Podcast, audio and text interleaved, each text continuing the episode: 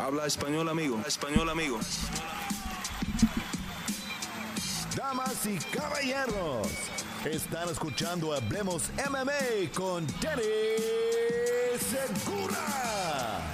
¿Qué tal amigos? ¿Cómo me les va? Y bienvenidos a una edición especial. Primera vez que hacemos una sesión de preguntas y respuestas post un evento, en este caso UFC 290 ayer domingo, después de las peleas del sábado.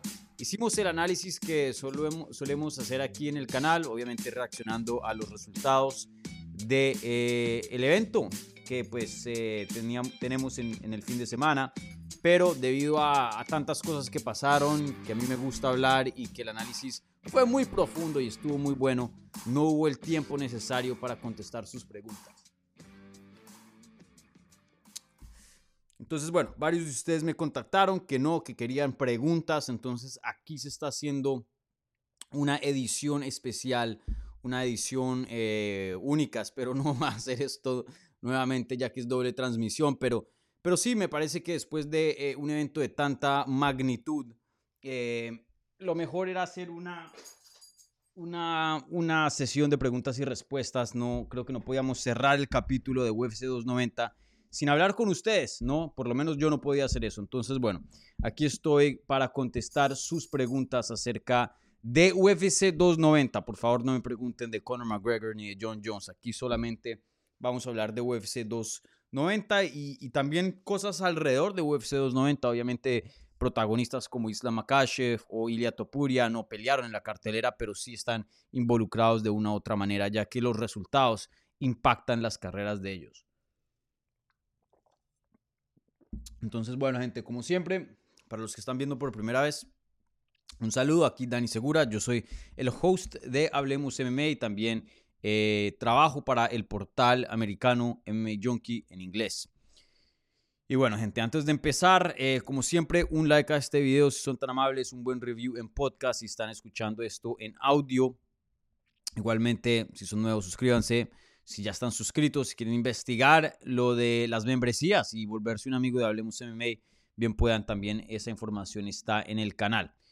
Y, bueno, em, como siempre, la mejor manera de mandar preguntas, eh, de someter aquí preguntas al programa es vía el chat. Obviamente las preguntas que vengan con una donación, un apoyo al canal vía el super chat, esas preguntas reciben prioridad aquí en estas eh, conversaciones, en estas, en, estas transmisiones, perdón. Entonces, em, bueno, empecemos, empecemos, porque hay bastante de qué hablar.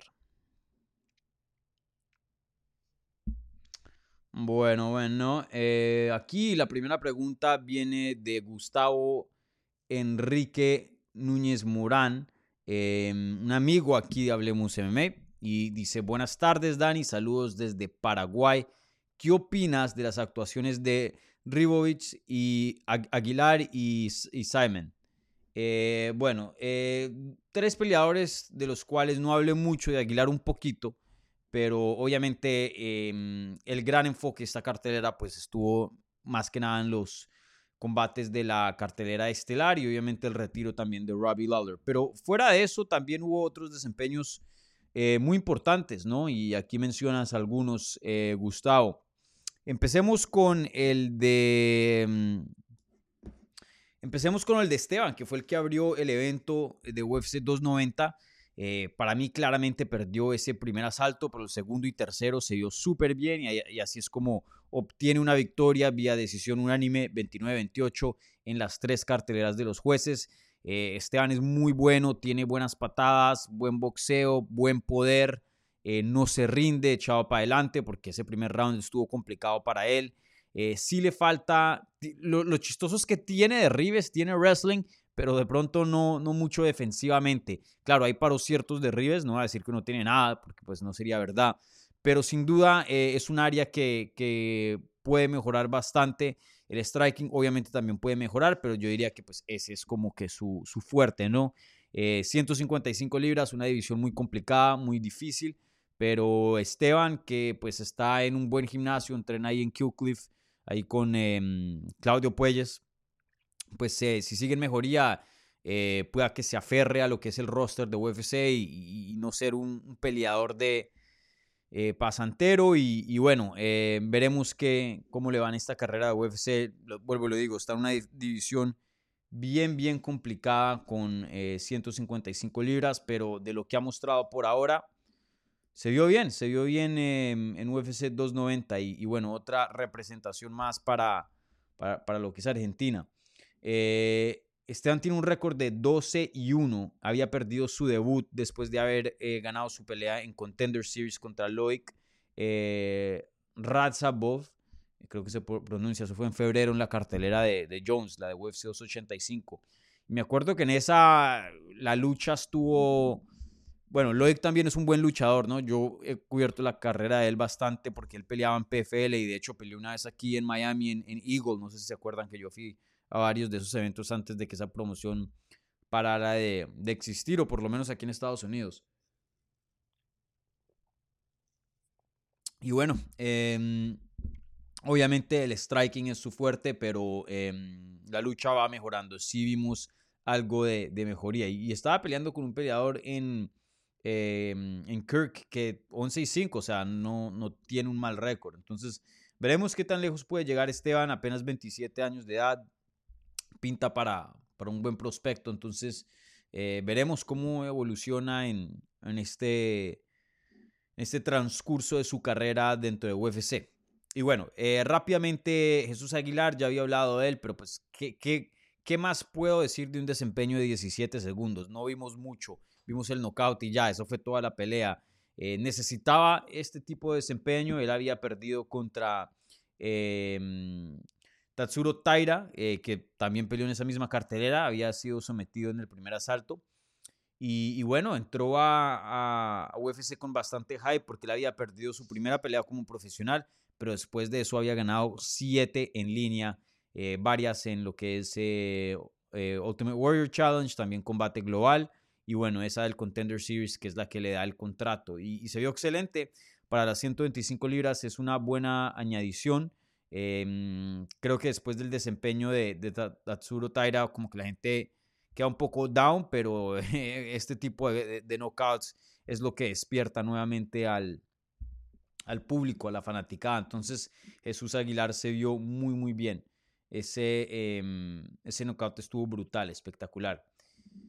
Y, bueno, desafortunadamente él estaba pidiendo un bono de la noche porque quiere comprar una casa. Eh, no se lo dieron, pero quién sabe si de pronto le dan un, un, lo que es un locker room bonus, como le dicen en inglés, que no es un bono oficial de la noche, que son 50 mil dólares, pero de pronto a veces les dan 5 mil, 2 mil dólares, 10 mil dólares, eh, dependiendo si, si a Dana White le parece o si está de buenas pulgas, por decir, pero eso pasa muy a menudo. Entonces, eh, espero que después de un knockout tan, tan brutal como el que tuvo le hayan dado un poquito de más. Un poquito de más. Eh, bueno, ¿y cuál era el otro? Eh, Simon, que es compañero de Dricus Duplessis, entrena ahí en, en Sudáfrica. él peleó también en las preliminares en 135 libras y, le pasó por encima a Terence Mitchell. La verdad se vio muy bien. Karen Simon ya tiene un récord como de que 3 y 0, 4 y 0, algo así. Déjenme chequeo aquí en Tapology porque no tiene Wikipedia. Eh, dentro de UFC ya son tres victorias consecutivas, sí. Eh, entró a UFC a través del Contender Series con un knockout, eso fue en el 2022, en, en, agosto del 2022, y desde ese entonces ha peleado tres veces ganándole a Steven Koslo, Mana Martínez y ahora Terence Mitchell, oponentes buenos. Eh, no voy a decir que élites, pero sin duda buena oposición. Y es un jovencito, apenas tiene 22 años de edad, nació en el 2000, en diciembre 20 del 2000, increíble. Em, ya esta es la nueva generación aquí llegando. Y bueno, y si uno lo ve, parece un, niñito, ¿no? Como de, como de 17 años. Pero, pero se vio bien. Eh, él sí pinta para bastante. Él pinta para bastante. Muy, muy técnico. Eh, de pronto en cuanto a habilidades físicas, de ser así súper fuerte, súper rápido. Eh, no es ese, ese tipo de peleador. Ahora, no voy a decir que también no, no es atlético, claro que sí, entra en forma, buen cardio y todo. Eh, pero no, no, no, destaca, no sobresale así como un, un Duplessis, su compañero, que físicamente es eh, hay una diferencia entre él y el resto de la división, ¿no? Es, eh, sí se destaca por sus habilidades físicas. En el caso de Seyman, pues el Cameron Seyman pueda que eso cambie, pues porque apenas tiene 22 años, estoy seguro que se va a volver más fuerte y, va a coger más, más cuerpo en el transcurso de que pues se vuelva más viejo, ¿no? Em, pero uno ya más o menos sabe quién es el superatleta y quién no. Pero él es muy, muy técnico, muy técnico. Eh, buen striking, buen grappling, buen jiu-jitsu, buena lucha, eh, muy, muy versátil. Y, bueno, apenas 22 años de edad, así que él promete para bastante. Yo ya creo que él, no, no quiero verlo ya contra los rankings, pero sí alguien que tenga ya varias peleas dentro de UFC, alguien que sea un poco más reconocido. Creo que ya es hora de, de un nombre. Él había mencionado que le, gustaría pelear contra Cody Garbrandt. Eh, y Cody Garbrandt hoy día no es un élite, ni siquiera está en los rankings sería una pelea competitiva. Yo hasta de pronto me iría con Cameron, no, no sé. O tal vez eh, pero pues es una pelea reñida, por lo menos en papel. Pero eso sí, después de que le ganas a un nombre grande como Garbrandt, que es un ex campeón, es difícil retroceder o, mantenerte peleando como un Terrence Mitchell, como peleó en esta cartera. Ya de ahí para adelante lo que te sigue son rankeados, gente de nombre y, y no sé si a los 22 años sea una, una buena decisión. Yo siempre les he dicho, em, el proceso de evolución de un, prospecto siempre se puede adelantar, siempre se puede em, llevar a un ritmo más rápido si es que el ritmo es muy lento. Pero lo opuesto no, no es verdad. O sea, hay, a veces pasa, pero muchas veces también pasa que se adelantan, que, que, que lo tiran a los leones muy rápido queman al prospecto, intentan retroceder y decir, bueno, ya pongámoslo contra oposición más fácil y ya el daño está hecho, el daño a la evolución está hecha. Entonces, en este caso, por eso ustedes saben que yo aquí predico mucho que, que a los prospectos de, este tipo que pintan para bastante es mejor llevarlos con calma y, y luego ahí a futuro ya ver si se necesita eh, más dificultad en el matchmaking o no, pero siempre se puede añadir más. Y, que hagas una pelea de más, por decir fácil, entre comillas, que ninguna pelea lo es dentro de UFC, eh, no, no, te va a matar la carrera y, no te va a cortar oportunidades ni, ni, nada. Entonces, para mí, calma, calma con, con Cameron, apenas 22 años de edad, pero veremos. Sabemos que UFC a veces le gusta eh, poner el pie en el acelerador y, y llevar las cosas relativamente rápidas. Bueno, bueno, eh, y saludos allá a Gustavo, un, amigo de Hablemos MMA, y usando el emoji de Hachiko, de mi perrito, que eh, se desesperó y quiso salir corriendo, pero bueno, desafortunadamente el programa no me, no me copia los emojis que tienen ahí eh, exclusivos los amigos de Hablemos MMA. Tengo que, debe haber una forma, ¿no? Pero veremos. Veremos.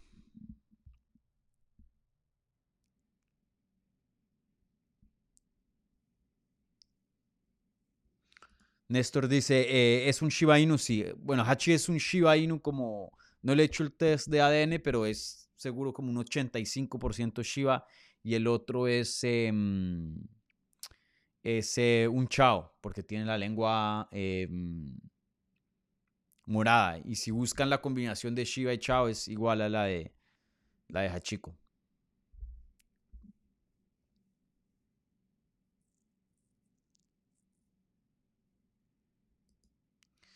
Dani, si Topuria le gana a Volkanovski, ¿crees que sería como cuando Conor le ganó a Jose Aldo? No al 100%, pero, pero sí hay muchas similitudes, David. Hay muchas. Eh, comparando a Aldo a Volkanovski, pues sería un campeón dominante que no ha perdido en un buen de tiempo, por lo menos en su respectiva categoría, porque pues sí, hace poco, este año de hecho, perdió contra Makachev, pero sería alguien que vemos como uno de los mejores campeones de UFC, alguien bien respetado, un campeón dominante, contra alguien invicto, que en ese caso, bueno, Conor no era invicto, pero sí está invicto dentro de UFC.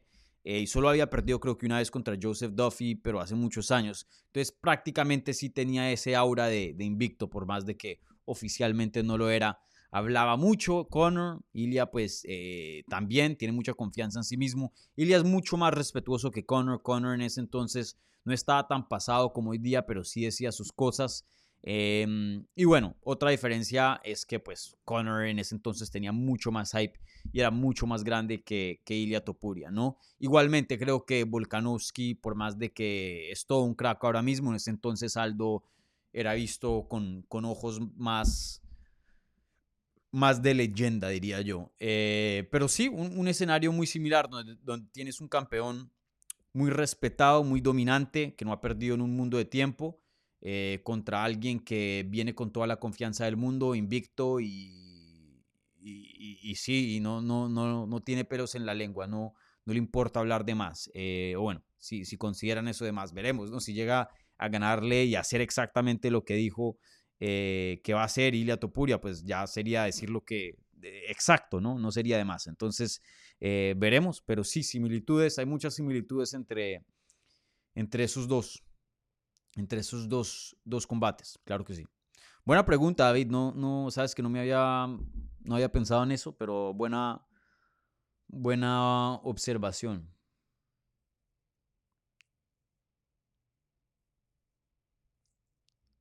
Ah. Jesús M. Me gustaría ver a Cannonier contra Duplessis y el ganador contra el campeón. Esa pelea sería espectacular porque los dos salen a matar, los dos tienen poder brutal, los dos son eh, de los peleadores más físicos y más fuertes de 185 libras. Entonces, la pelea en sí me encanta, pero no, no tiene nada de sentido. Estás matando un contendiente. De hecho, casi matas a, a Duplasí porque lo pusiste en una pelea muy, muy complicada. Ganó, te resultó bien. Ahora tienes una pelea que se puede vender porque hay mucha, hay bastante mala sangre entre estos dos y no se caen bien para nada. Duplasí merita también una pelea de campeonato. Em, ¿Y qué? ¿Vas a dejar a Azaña esperar otros, qué es, cuatro o cinco meses a que se resuelva una pelea entre Duplasí y Cannonier? Eh, no. Duplasí es el siguiente y punto. Ya, se acabó el argumento. No, no hay otros escenarios. Si se pelea con este y si Israel Azaña pelea con Strickland, no. Duplasí se merece la pelea de campeonato y punto. Ya, se acabó la discusión. Ahí terminé la pregunta. No más. Andrew Berry eh, pregunta aquí, eh, buenas tardes Dani, ¿crees que vendrá la revancha inmediata, inmediata perdón, entre Moreno y Pantoya? Eh, no sé, también recuerden que esto no lo mencioné en el análisis, pero Brando Moreno Parece ser que sufrió una lesión en la mano, no sé si se la rompió y si se la rompió, qué tan grave fue eh, la lesión, porque ahí eh, pues andaba con un yeso, creo que mm, fue eh, Michael Morales que publicó una foto con Brandon y, Brandon ya está enyesado. Eso puede que se demore bastante tiempo. Pantoya, pues sí, también salió bien, bien magullado, bien, bien lesionado, bien lastimado, porque Brandon le conectó full.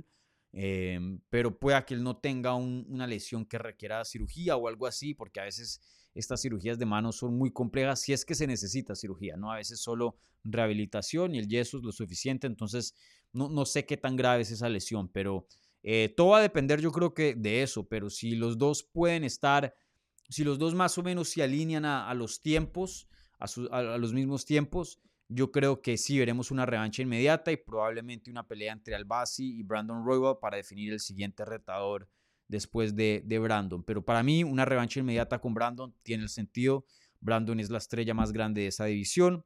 Fue una pelea muy, muy reñida. Hay un caso para decir Brandon la ganó. Creo que tú puedes ver, juzgar la pelea y decir aquí hay un 48-47 para Brandon Moreno. De hecho, ahí vi varias personas eh, volviendo a ver la pelea. Yo todavía no he hecho eso eh, voy a ver si puedo hoy, hoy es mi día off, entonces voy a ver si, si le saco un tiempito. Em, pero ya he visto varias personas que han retrocedido y han dicho, hey, creo que Brandon Moreno ganó. Em, no es loco decirlo, vuelvo y lo digo, si se analiza el combate y se tiene en mente que daño es el criterio número uno, eh, Pantoya controló bastante, pero en cuanto a daño, miren a, la cara de los dos peleadores, creo que Pantoya salió salió más lastimado. Y de hecho, estadísticamente creo que absorbió mucho más golpes eh, que Moreno. Eh, y de hecho, yo les puedo confirmar eso ya mismo. Em, Eso está aquí en la página de Fight Metric, lo que es ahora UFC Stats.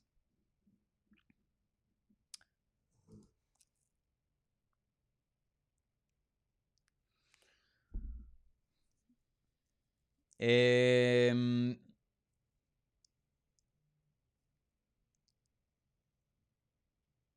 Brandon Moreno conectó 60% de sus golpes, Pantoya nomás 47. Brandon Moreno conectó con 167 golpes, Pantoya con 161. Em, en cuanto a knockdowns, Brandon 0, Pantoya 1. En cuanto a takedown defense, eh, Brandon Moreno 50%, Pantoya 54%. En cuanto a control en el suelo, Pantoya controló 8 minutos y 26 segundos de la pelea en el suelo y Brandon Moreno 4 minutos y un segundo. Esa fue la diferencia. Eh, la toma de espalda de Pantoya y el control. Esa fue la diferencia. Em, porque claramente si vemos las otras estadísticas de qué tan efectivo fue el striking de ambos peleadores y quién conectó más, eso a favor de Brandon Moreno. Voy a ver la pelea de nuevo. Eh, vuelvo y lo digo, yo sigo. Yo originalmente la vi. Recuerden que estoy haciendo el play by play en MMA Junkie, entonces estoy escribiendo mucho y yendo de reojo en varias oportunidades, pero yo la juzgué un 48-47 a favor de Pantoya, pero vuelvo y repito, no me parece descabellado pensar eh, o ver la pelea un 48-47 a favor de Brandon Moreno. Veremos. Yo sí creo que va a haber una revancha inmediata, pienso yo. El mismo Dana White, que eh, él es famoso en decir, yo no hago combates eh, la noche de una pelea, él mismo dijo, fue una guerra, me encantaría verla de nuevo. Y cuando le preguntaron, hey, pero ya venimos en la 125 de varias revanchas, eh, sí, sí es bueno hacer otra, dijo, miren, si pasa, pasa, o sea, nosotros hacemos las mejores peleas y si esa es la mejor pelea, la hacemos. Entonces veremos.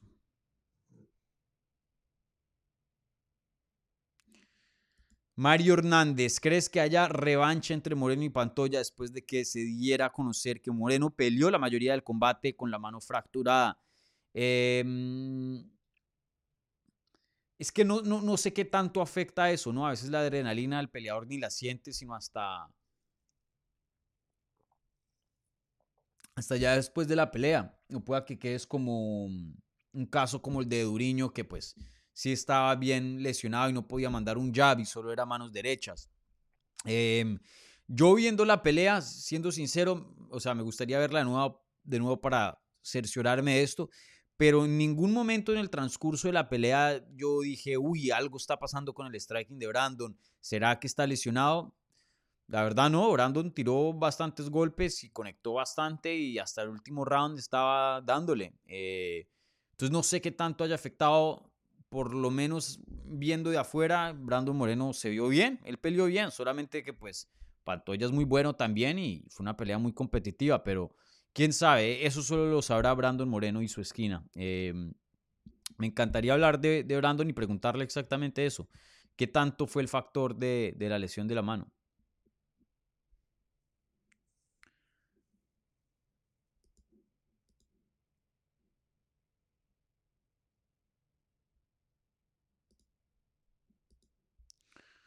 Mm, mm, mm,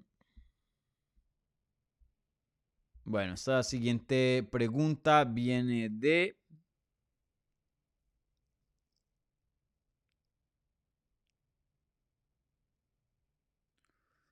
De Andrés 06.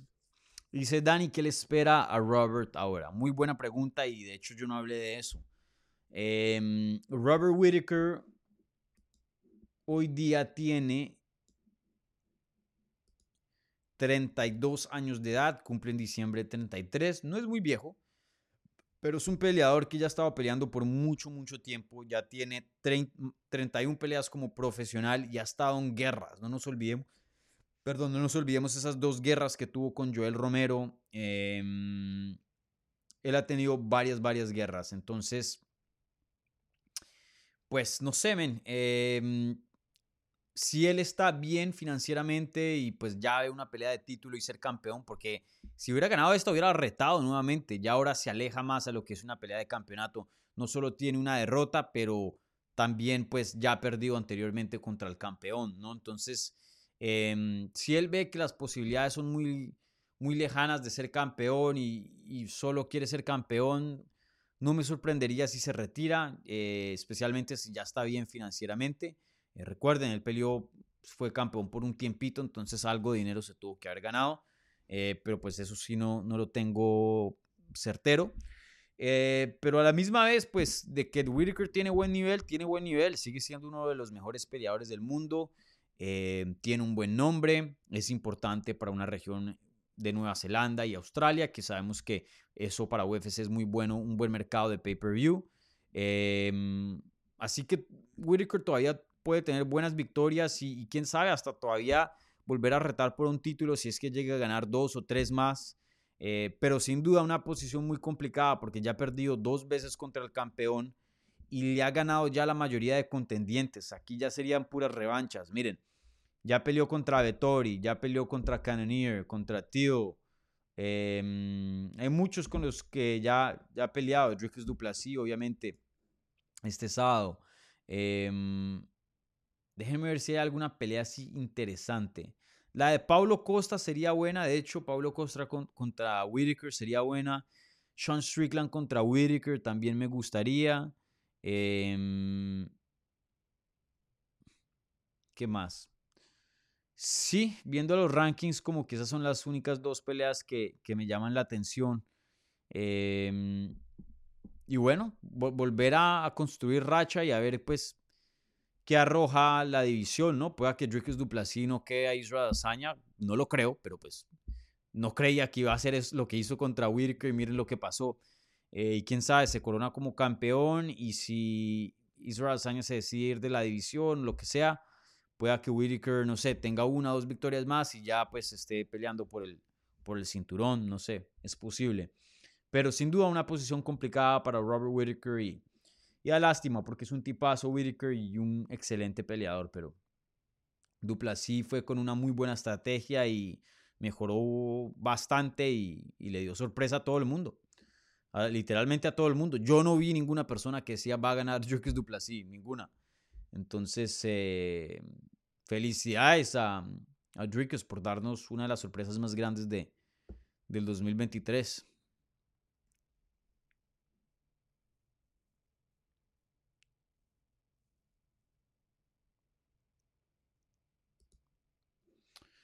Esta siguiente pregunta viene de Triku Tube y dice, buenas Dani, ¿cómo ves a Bounico? ¿Crees que está a unas cuantas peleas por el título? ¿Contra quién lo cruzaría si fueras matchmaker? Gracias.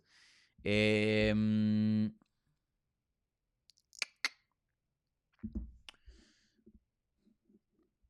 déjenme ver los rankings. Él claramente lleva finalizando todas sus peleas en el primer asalto, lo hace con facilidad, ni suda. Claramente necesita mejor oposición porque el nivel actual que le están presentando les pasa por encima. Todas, literalmente todas sus peleas, las cinco peleas de profesional, han sido finalizaciones en el primer asalto. Ahora, sí ha tenido algo de progresión de nivel. El oponente que peleó estaba invicto 7 y 0. Anteriormente el que hizo su debut creo que era 1 y 2, algo así. Entonces, claro que ha tenido mejoría de oponente. Pero aún así ha demostrado que está para mucho más, aguanta para mucho más. Entonces, sin duda me gustaría verlo con, con un, no un veterano, pero alguien que sí ya tenga varias peleas dentro de UFC, alguien que sea un poco más reconocido.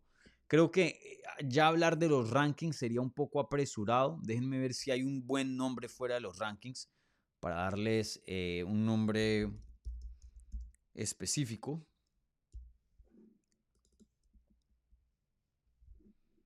Em, ¿Me dejan, ¿Me dejan aquí buscar por categoría? Creo que sí.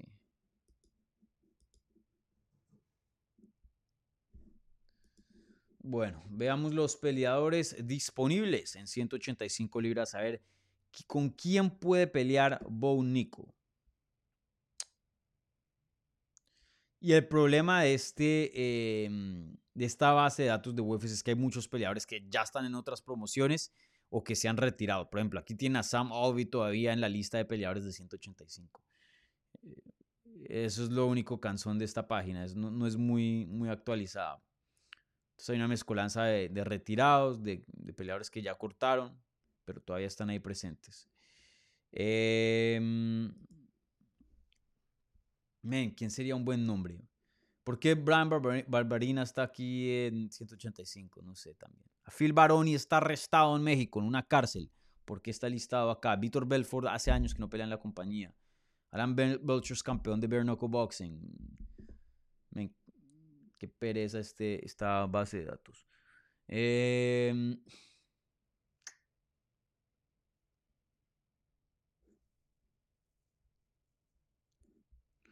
Men, no sé, no veo así un nombre muy, muy obvio para Boneco. De pronto.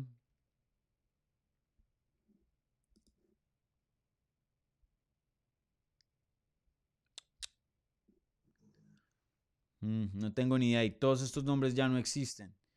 Eh,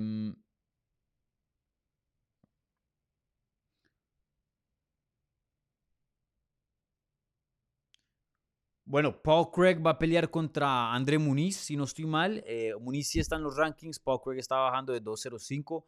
De pronto contra el perdedor, sería interesante.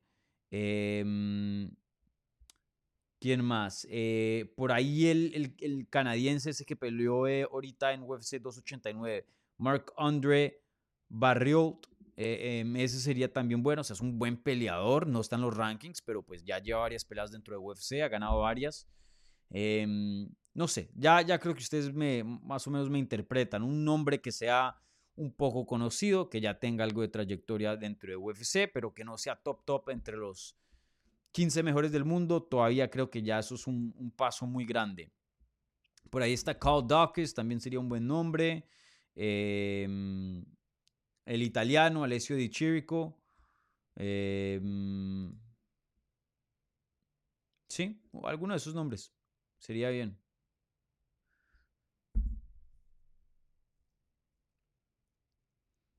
Pero sí, calma con Bonico. Sí, necesita un paso de más, pero todavía no, no está listo para los rankings o de pronto pueda que para ciertas peleas sí, pero es mejor no, no apresurarlo. ¿Para qué?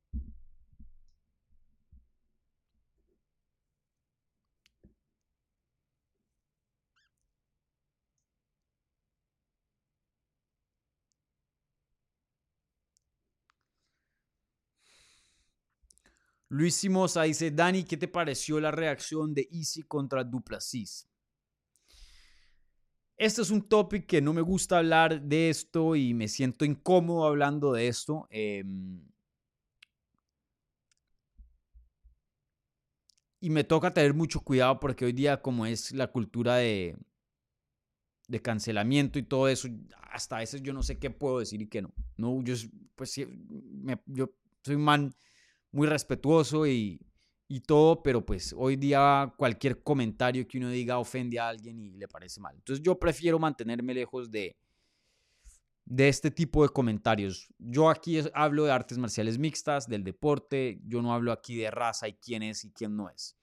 Em, también yo no soy africano, soy hispano, mi conocimiento de África también es limitado, pero pero creo que es muy claro y creo que es obvio decir que, pues, Adesanya es africano, literalmente nació en África, nació en Nigeria, sus padres son de Nigeria.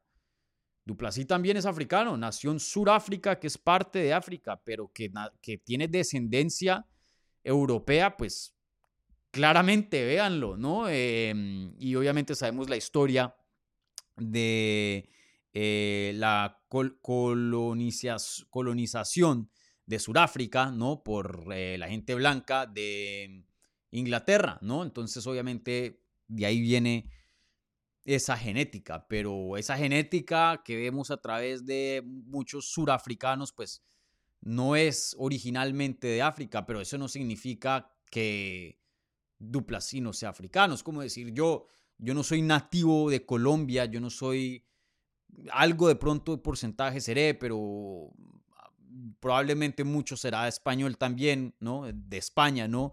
Igual muchos colombianos, no solo colombianos, pero mexicanos, eh, de cualquier parte que, que, haya sido, ¿no? Que haya habido colonización. Igualmente los brasileros, hay combinación de, de diferentes genes, en el caso de ellos de portugueses y, bueno.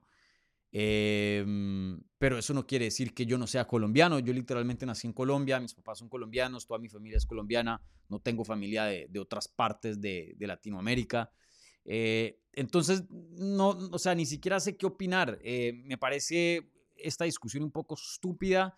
Los comentarios de Duplasí no me gustaron porque es como decirle a Azaña, eh, no sé, no sé, es complicado, gente, no sé, esta conversación es muy complicada y lo único que diría es que resuelvan ellos, que no, en eso sí yo no me meto. Em, pero si me preguntan a mí, yo veo a ambos peleadores que son de distintas partes de un continente muy grande, pero ese continente es África, ¿no? Y, y ya, y bueno, y, Azaña vive en Nueva Zelanda, pero eso no significa que no sea africano. Yo vivo en Estados Unidos, vivo en Miami, tengo ciudadanía eh, colombiana, mi pasaporte colombiano, legalmente, o sea, soy colombiano. En, registro civil, ahí está, eh, mi, mi, mi, mi certificado de nacimiento, ahí está, yo nací en Colombia, me crié en Colombia. Ok, y porque vivía en Estados Unidos no significa que ahora soy americano o estadounidense. No sé.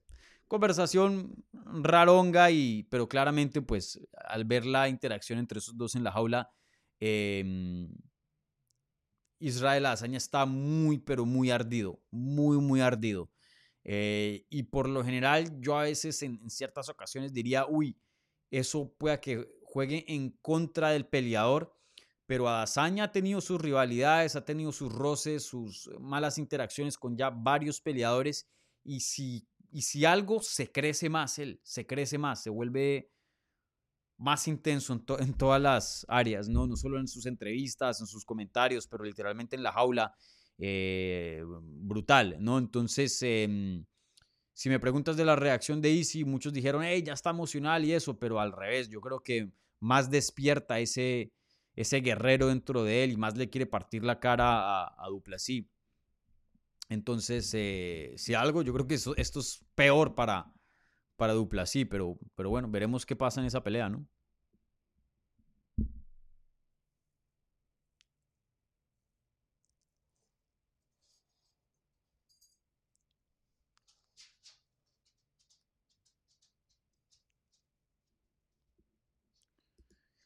M, aquí un amigo del canal, dice, después de vencer a Crude, ¿crees que Menefield entrará a los rankings? Crude era el número 14. Em, sí, me sorprende eso. Eh, déjenme chequeo. Sí, Jimmy Crude estaba como el 14. ¿Cómo está la racha de Menefield? Ni siquiera sé. Eh, Menefield es un buen peleador. Tiene tres victorias consecutivas. Eh, antes de eso le había ganado a Misha Surkunov, que es un buen nombre, y antes de eso le había ganado a Askar eh, Mozarov. Eh, de pronto, pueda que sí, veremos. Mañana martes hacen actualización a los rankings. De pronto sí entra ahí como el número 15, eh, pero a la misma vez creo que hay un chance de que pronto se pueda quedar, quedar un poco colgado. Kelvin Gastelum hoy día está rankeado número 2 en esa edición ya oficial que baja a 170. Veremos si lo sacan o no. Si lo sacan, pues también habría ahí un campo de más y pueda que eso le, incremente los chances a, a Menefield a que entre ya en lo que es los rankings. Pero sí, últimamente se, se ha estado viendo bien el Menefield. Bueno, gente, eh, llevamos casi 40 minutos. Por favor, si están viendo esto en vivo o en repetición, si le pueden dar un like a este video. Igualmente, si son nuevos, suscríbanse. Si están escuchando un audio, un buen review en podcast, por favor, ayuda muchísimo. Y es totalmente gratis. Denme una mano, por favor. ¿Quieren que este canal crezca y haga cosas más grandes? Revienten ese botón de like, por favor.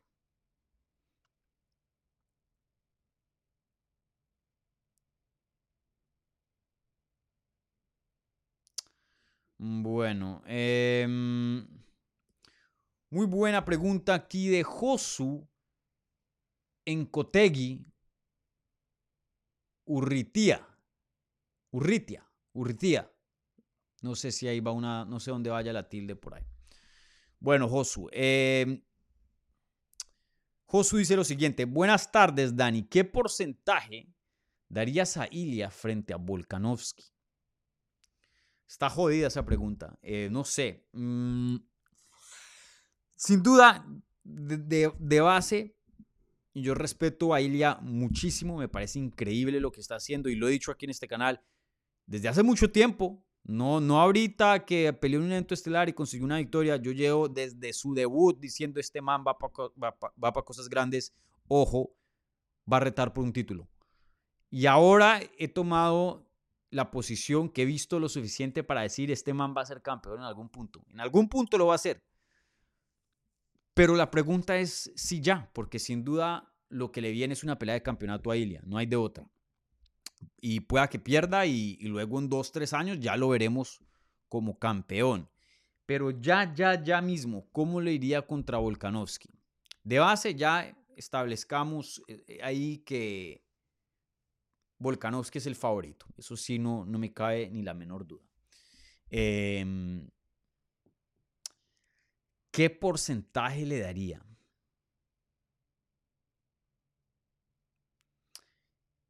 Es que ella sí es, en cuanto a estilos, es una buena pelea para Volkanovski, en el sentido de que vieron cómo Volkanovski derribaba a Jair y cómo lo alzó en el suelo y lo tumbó así.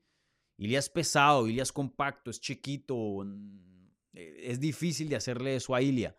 Entonces la lucha se le va a complicar a, a Volkanovski y, y, se van a dar leña ahí los dos. Va a ser bien pareja esa lucha, yo pienso. Los dos son fuertes, son bajitos, tienen la misma estatura, tienen el mismo porte. Eh, muy habilidosos los dos en el suelo. Me atrevería a decir que puro, puro wrestling. De pronto Volkanovski es mejor, pero yo sí creo que el jiu-jitsu de, de Ilya es superior al de Volkanovski. Tiene más sumisiones, tiene más, eh, sí, más jiu-jitsu me parece a mí.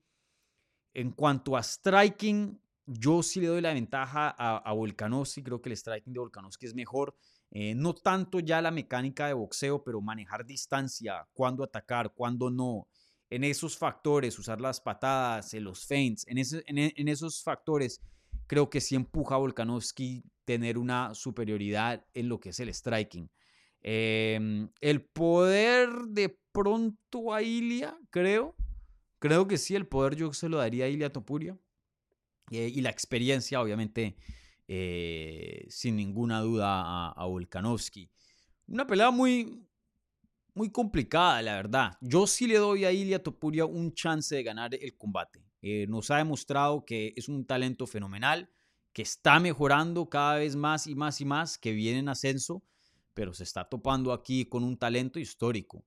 Un talento histórico. Entonces, em, yo le daría a Volkanovski de ganar la pelea mm, un 65-70%.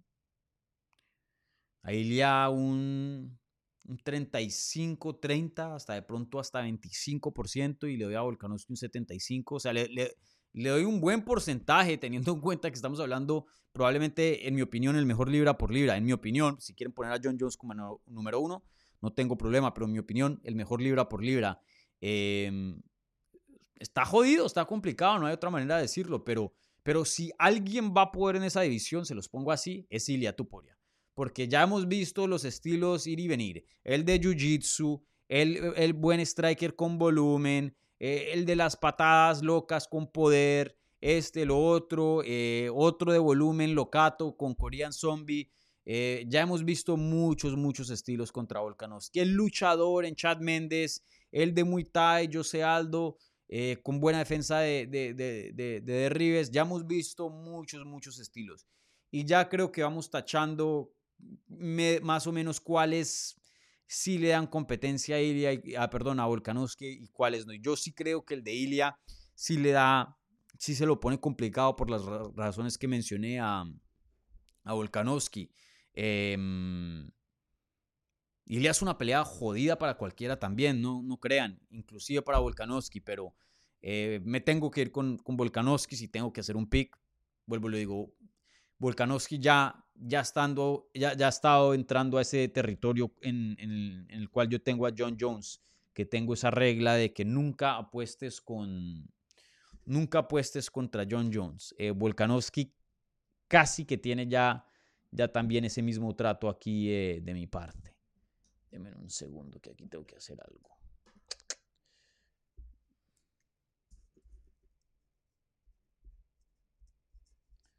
Me acordé de algo y lo anoto porque después se me olvida. Eh, sí, entonces veremos, pero em, Sí, yo me voy con Volkanovski, pero Ilya claro que tiene un chance, claro que tiene un chance. Es un, un peleador muy, muy bueno.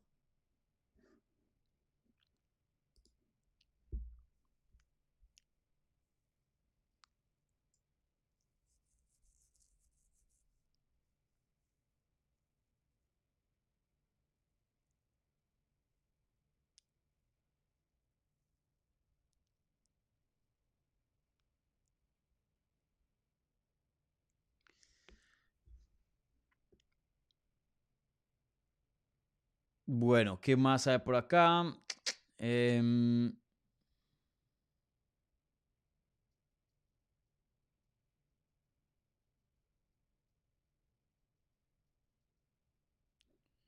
Gustavo Enrique Núñez Murán dice, si la siguiente pelea de Volkanovski es la revancha con Islam, podría ser lo siguiente para ya ir una pelea contra Ilia en España. Yo creo que UFC va a ir a España, yo sí creo, me lo estoy sintiendo. Em, España tiene muchas cosas a su favor que no tiene México y por eso no hemos visto un, evento en, México. Eh, y con Ilia creo que sí hay un chance de que veremos UFC en España en el 2024. Yo creo que sí. Eh, en ese caso, em, eh, de pronto ya ahí sí pueda que sea una, una pelea para Ilia. Em, pero viendo cómo UFC trabaja, no me sorprendería si hacen también a Max Holloway ahí, si lo ponen ahí, contra, contra Ilia. Eh, sin duda tendría un nombre grande, estaría, sería un nombre del top 5. Estaríamos hablando de, posibles oponentes con Jair, si es que no le llegan a dar la pelea de título a Ilia Topuria. Y lo que le sigue a Volkanovski es una pelea de, mm, de 155 libras. Estaríamos viendo a Ilia con un Max Holloway, con un Jair, con un Brian Ortega, nombres que o son ex campeones o han retados por, título. Eh, ya después de ganarle a Josh Emmett, sigue un paso de más. Y ese paso de más es un o ex campeón o ex retador de título. Y yo creo que estaría entre, entre esos tres nombres. Eh, entre esos tres nombres. O inclusive un, mismo Arnold Allen, aunque él no ha peleado por un título, sin duda está ahí entre los mejores y bueno, rankeado por encima de Elia como el número 4.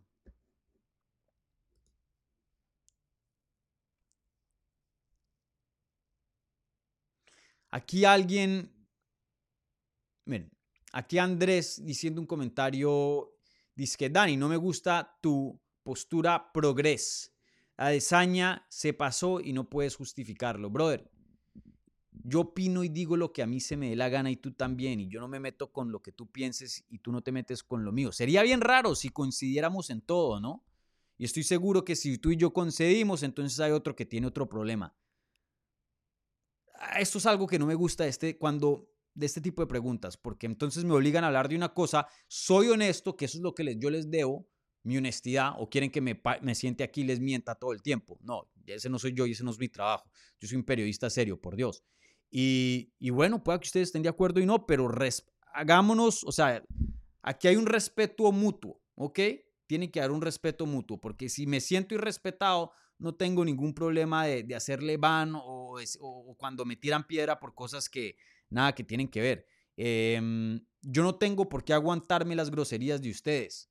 No tengo, literalmente tengo una opción o amargarme y, ver que la gente me tira piedra o hacerle van y no y seguir haciendo mi trabajo bien. Ahora, yo no estoy absento a ninguna crítica. Si digo algo mal, si digo algo que no es, si me equivoco, miren, yo soy, no tengo ningún problema ustedes saben, en aquí aceptar mis errores y, ver en mí mismo y analizar cosas, pero hay cosas que ya son opinión y preferencia. Yo opino de una manera, vos opinas de otra, está bien, está bien.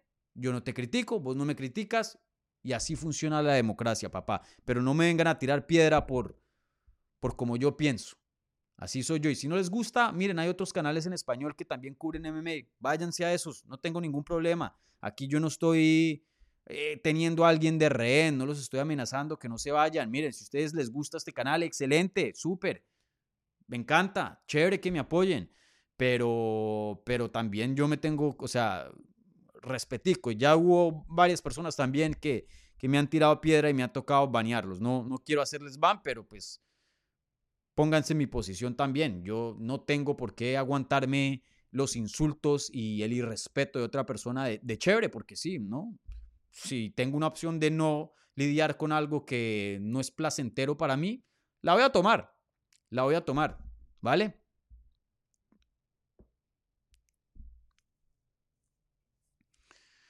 Bueno, ¿qué más hay por acá de preguntas? ¿Ya cuánto tiempo vamos? 50 minutos, entonces les doy 10 minutos más de preguntas y ya cierro transmisión.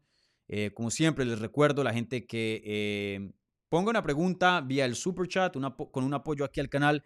Esas preguntas reciben prioridad, ¿vale?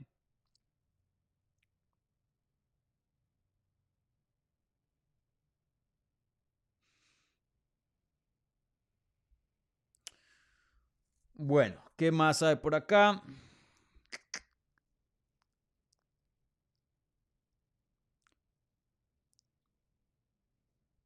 Y esto es lo que me parece chistoso y, ya cierro este punto, pero me preguntan mi opinión acerca de algo fuera del deporte, como, como lo es este, este dilema, este, esta situación de, de raza, que es lo que están hablando entre estos dos peleadores. Literalmente ustedes me hacen la pregunta doy mi opinión honesta y luego me dicen, hey, ¿por qué diste esa opinión? Si no quieren hablar del tema, no me pregunten y ya, punto.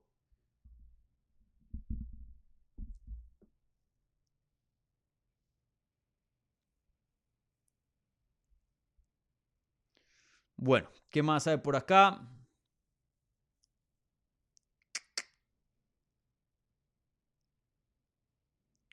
Sebas 0 108. Dice, ¿crees que Duplessis seguirá siendo infravalorado a pesar de ganarle a Whitaker debido a su estilo de pelea? Eh, de pronto no infra, infravalorado, pero pues es que contra Azaña, Azaña es el campeón, men. Cualquiera que tenga el, el, título, por lo general va a ser el favorito. Rara vez ves al contrincante, al retador, no siendo el favorito.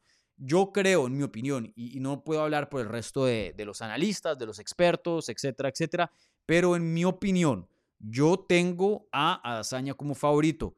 Eh, pero después de lo que vi con Whitaker, y me cayó la boca porque ustedes mismos escucharon mis comentarios acerca de él eh, entrando a la pelea, no, no puedo decir que no tiene chance, como lo hice con Whitaker. Claro que tiene chance, men. Eh, si le haces eso contra Whitaker, claro que tienes un chance para ganarle a Dazaña y respeto mucho ese chance. Le doy mucho más respeto que entrando a UFC 290, eso sí me queda muy claro. Eh, y yo sí pienso que tiene un chance de ganar, claro que sí. Eh, pienso que su estilo es bien feo, bien feo. Él mismo lo dijo en la rueda de prensa, que su estilo es tan raro y tan feo que lo hace ver como un peor peleador, pero la verdad que ahí hay técnica, ahí hay estrategia. Y, sí, creo que eso es verdad y, creo que es un estilo muy engañoso.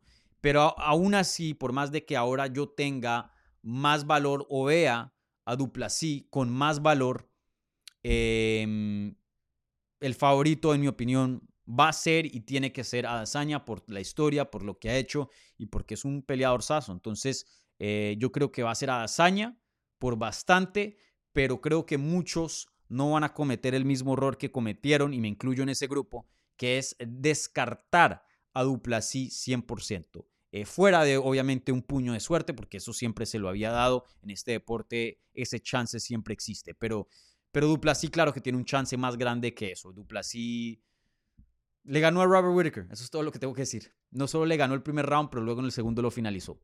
Eso es todo lo que tengo que decir. Eh, Duplasí es un excelente peleador y se merece una pelea de campeonato. Claro que sí. Claro que sí.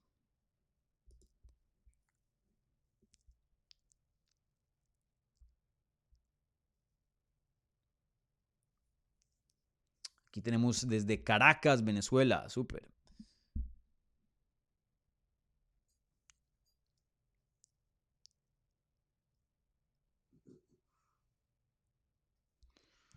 Bueno, ¿qué más hay por acá de preguntas? Contesto un par más y ya cierro programa.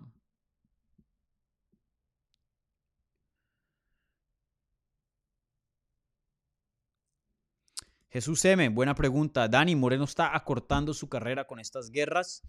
Siempre, siempre que te subes ahí, cada corte de peso también, cada lesión, cada guerra, em, claro que, le quitan tiempo a la carrera, claro que sí, eso, eso es 100%. Eh, lo único bueno ahí diría que, bueno, en 125 los golpes traen menos consecuencia a favor de que pues son eh, gente de menos tamaño. Em, no es lo mismo que un peso pesado te pegue 50 veces a que un peso mosca te pegue 50 veces, ¿no? Ahí hay una diferencia.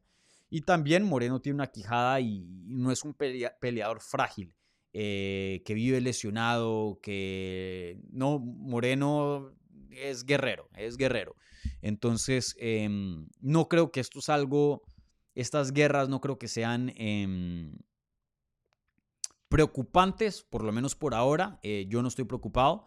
Em, pero sí, eh, en cuanto a si me estás preguntando si las guerras son buenas para la salud, claro que no. Y la salud pues es vital para poder competir. Veremos qué tipo de facturas eh, pasan, puede que ninguna, ¿no? Pero, pero sí, pues. Así son, ¿no? Así es este deporte. Y eso sí, tenganlo seguro, no, no importa si tienes la mejor quijada del mundo en algún punto, si peleas lo suficiente de tiempo, si te dan los suficientes golpes, en algún punto el aguante desaparece. Miren todas las carreras de, de, de Lidl, de, muchos peleadores que tenían quijadas legendarias y después eh, llegan hasta cierto punto que, que ya no más.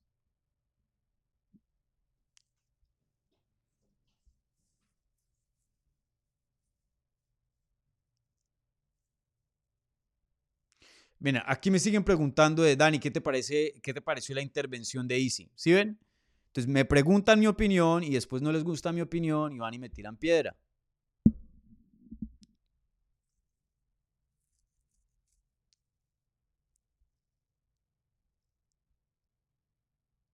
Por eso en, esos topics yo a mí ni me gusta meterme. Ni me gusta meterme.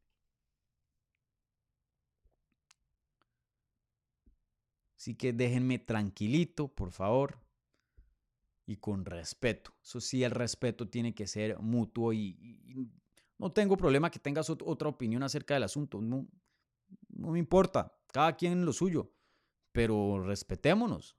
Es lo único que pido.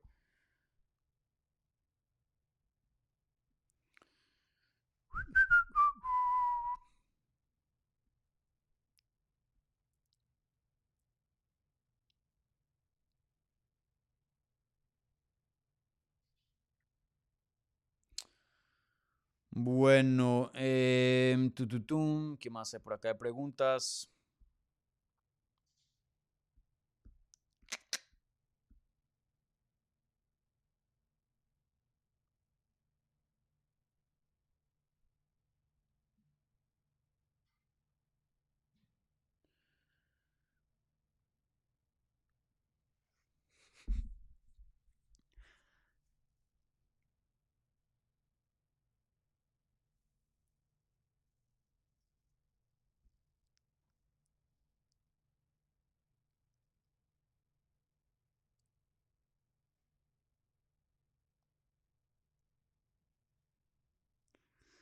Eh, ¿Qué hice acá?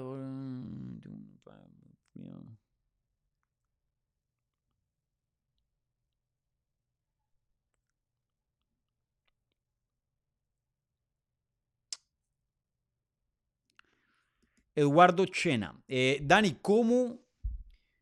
Dani, como español tengo mucho hype por Tupuria. Pero ¿crees que lo mejor sería una lucha antes de Volk y que Volk vaya por Islam. Aquí depende, aquí hay varias cosas, em, aquí hay varias cosas en, juego. Eh, y dependiendo del escenario, ambos escenarios tienen cosas buenas y cosas malas. Eh, ¿Y los escenarios cuáles son? Que Ilya Topuria sea el siguiente y que pelee por el título. O que Volkanovski vaya y pelee contra Islam y Ilya o espere o haga otra pelea de más, ¿no? Esos son los dos escenarios para, para el campeón, ¿no? O, defiende contra Ilia Topuria o va y reta en 155 nuevamente contra Islam Makashev.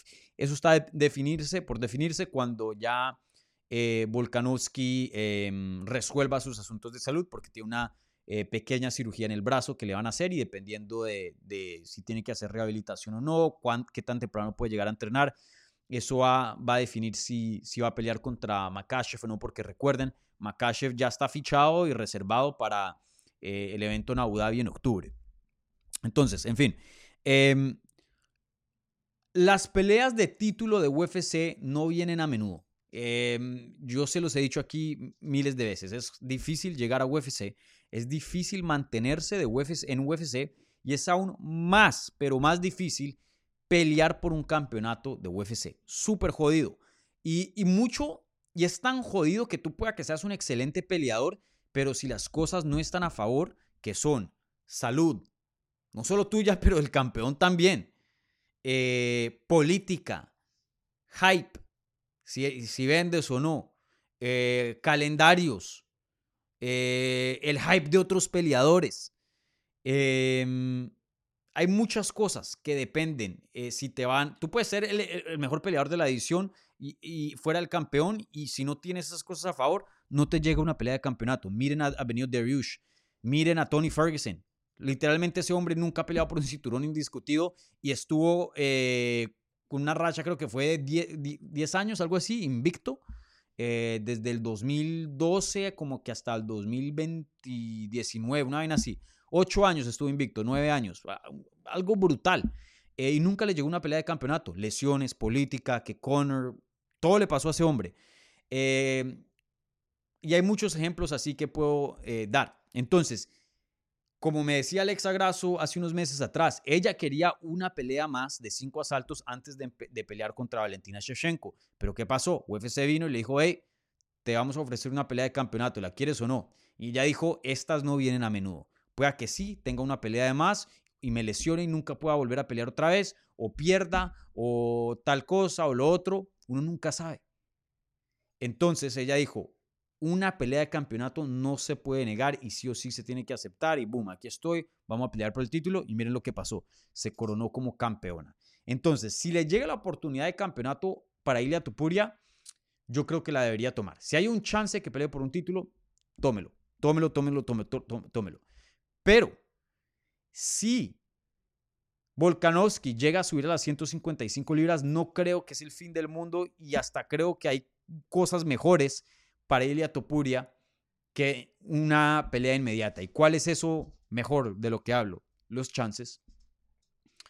Si llega a esperar o llega a tomar una pelea más fácil como de, mantenerse ocupado, un Edson Barbosa, un Danigue, buenos peleadores, pero no la élite, simplemente para mantenerse busy, ahí eh, activo, eh, y esperar a Volkanovski, que creo que eso debería ser UFC si, si se llega a Volkanovski a plantear que no, que yo necesito mi pelea de 155. Em, en ese caso, me, parece, me parece brutal para Ilia porque probablemente vas a ganar. Ilia es muy bueno. Yo lo tendría como favorito frente a muchos peleadores fuera de Volkanovski. Y, y encima de eso, coges a Volkanovski más viejo. Hay gente que no está de acuerdo con lo que digo y está bien, pero Volkanovski ahorita en septiembre cumple 35 y por más de que Volkanovski sea un talento brutal, y yo lo veo muy difícil que alguien le gane en 145.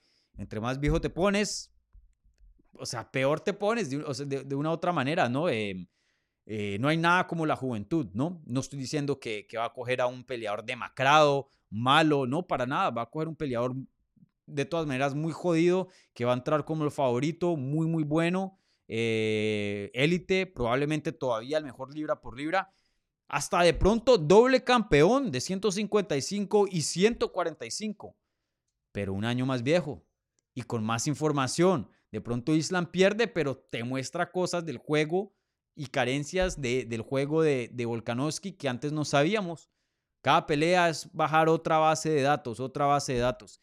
Entonces no, no me parece el fin del mundo o mal que Ilya espere y diga, bueno, Volk, haz lo que tengas que hacer en 155, aquí te espero, yo soy el siguiente y, peleamos en un año. No me parece una, una mala opción. una mala opción, no, para nada, para nada. Entonces veremos, eh, cualquiera, si le den una pelea de título o no, creo que Ilya va, va, a estar ganando, pero obviamente lo ideal, vuelvo y repito, em, estas peleas de título no siempre vienen, no siempre son garantizadas, nunca, casi nunca son garantizadas. Entonces, si le llega a Ilia Topuria, si yo fuera el manager, la, tomamos, la tomamos. Y si no, pues bueno, ya lidiar con, con esa circunstancia ya cuando ese escenario se presente. Pero si te llega una pelea de campeonato, la tomas, punto. Eh, así es como funciona este deporte. Bueno, gente, voy a cerrar transmisión porque ahora tengo una entrevista. Voy a hablar con Aileen Pérez, la argentina, que regresa este sábado en el evento de UFC. Entonces, pueden esperar esa entrevista mañana, ¿vale? Igualmente, eh, tengo otra entrevista pactada con Dani Vares. Em, esa yo creo que ya publicará la próxima semana, antes de su debut en, Londres. Y, y, bueno, obviamente el miércoles, episodio de Hablemos Live a las 9 de la mañana, hora este, hora de Miami. Y bueno, por ahí les tendré otros videitos, otras sorpresitas. Entonces, eh, bueno, esos son los anuncios, lo que pueden esperar aquí del canal. Y, bueno, gente, un abrazo gigante. Gracias por su apoyo. Em, un like a este video si, si, son tan amables. Un buen review en podcast. Suscríbanse, compartan este show, este canal con sus amigos para que sigamos creciendo. Y, bueno, por más de que me enfade de vez en cuando, yo los quiero mucho y siempre aprecio su apoyo. Eh, entonces, eh, Muchas gracias, como siempre, estar ahí al, pie del cañón apoyándome. Entonces, un abrazo gigante y, y nos vemos el miércoles, ¿vale? Chao.